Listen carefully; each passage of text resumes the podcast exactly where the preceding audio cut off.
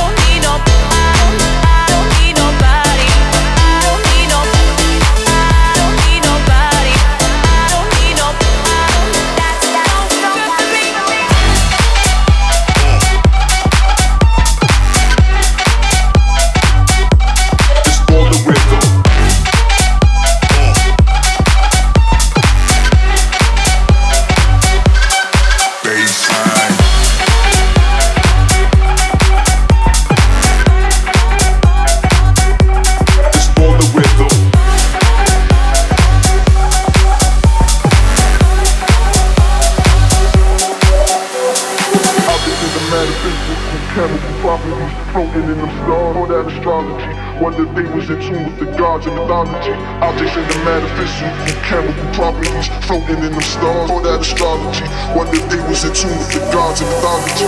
Objects in the metaphysical, chemical properties floating in the stars. All that astrology. What if they was in tune with the gods and mythology? Objects in the metaphysical, chemical properties floating in the stars.